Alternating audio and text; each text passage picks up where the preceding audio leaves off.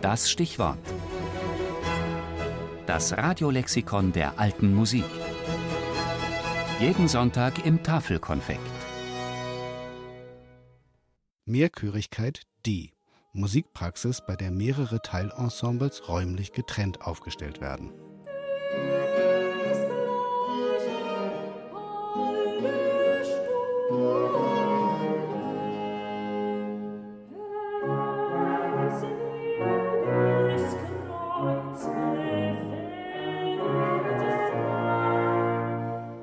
Erste, der es machte, war Rufino d'Assisi.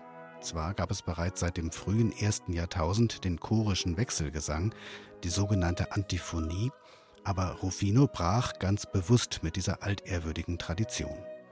Vermutlich während seiner Zeit als Magister Cantus in Padua zwischen 1510 und 1520 setzte er die Technik des Choro spezzato, also des geteilten Chores ein, um insgesamt acht Stimmen auf zwei vierstimmige Chöre zu verteilen.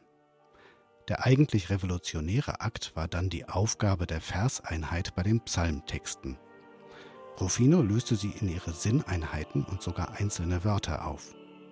Damit entstanden Klangblöcke, die nun zusammen mit den getrennt voneinander aufgestellten Chören ganz neue musikalische Gestaltungsmöglichkeiten eröffneten.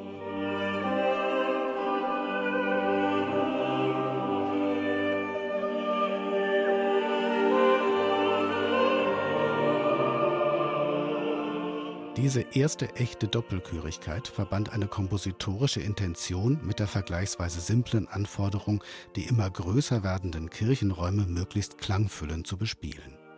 Wie auch der Villard-Schüler Gioseffo Zarlino in seiner Schrift Istituzioni Armonicae von 1558 ausführte.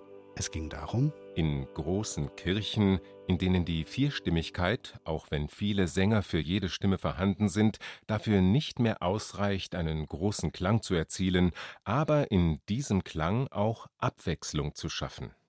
Bereits hier traten typische Merkmale hervor, die später als venezianische Mehrchörigkeit bekannt werden sollten. Die räumliche Disposition wurde als ein wesentliches und konstruktives Element bereits in den Vorgang des Komponierens mit einbezogen. Die gesamte Anlage zielte auf maximale Klangwirkung und damit auf das Festliche und Repräsentative.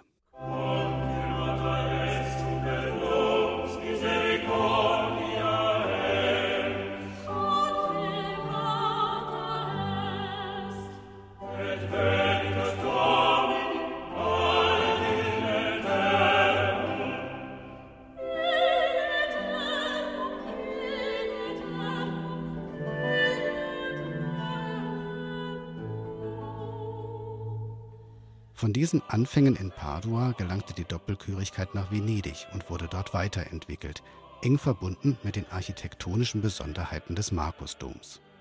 Auf den zahlreichen Nischen und Emporen wurden verschiedene vokale, instrumentale und gemischte Teilgruppen positioniert. Der Zuhörer steht im Zentrum einer Musik, die aus allen Richtungen kommt und ihn mit einer großartigen, klingenden Pracht umhüllt. Als unangefochtener Meister der venezianischen Mehrchörigkeit gilt Giovanni Gabrieli. Nördlich der Alpen führte sein Schüler Heinrich Schütz die Gattung zu ihrem Höhepunkt.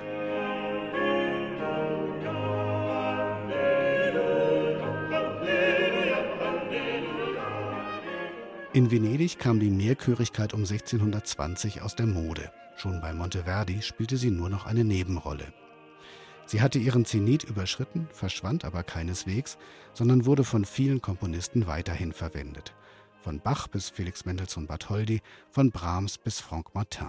Konsequent weitergedacht wurde die Idee schließlich mit den Raumkompositionen der neuen Musik.